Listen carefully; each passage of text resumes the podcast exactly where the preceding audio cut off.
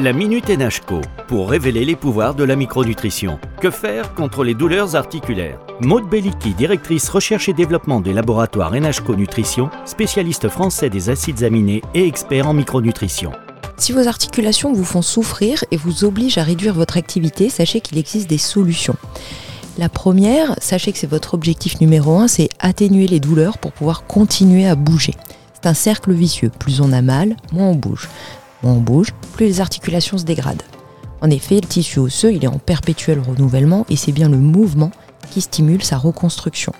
Avec le mouvement, c'est aussi plus de muscles pour soutenir vos articulations.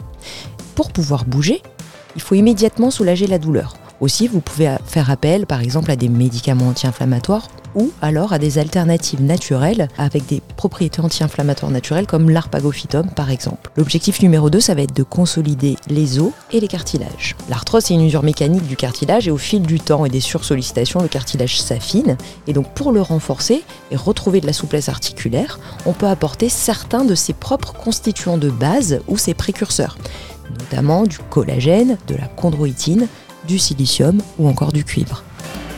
Avec la Minute NHCO, révélons les pouvoirs de la micronutrition.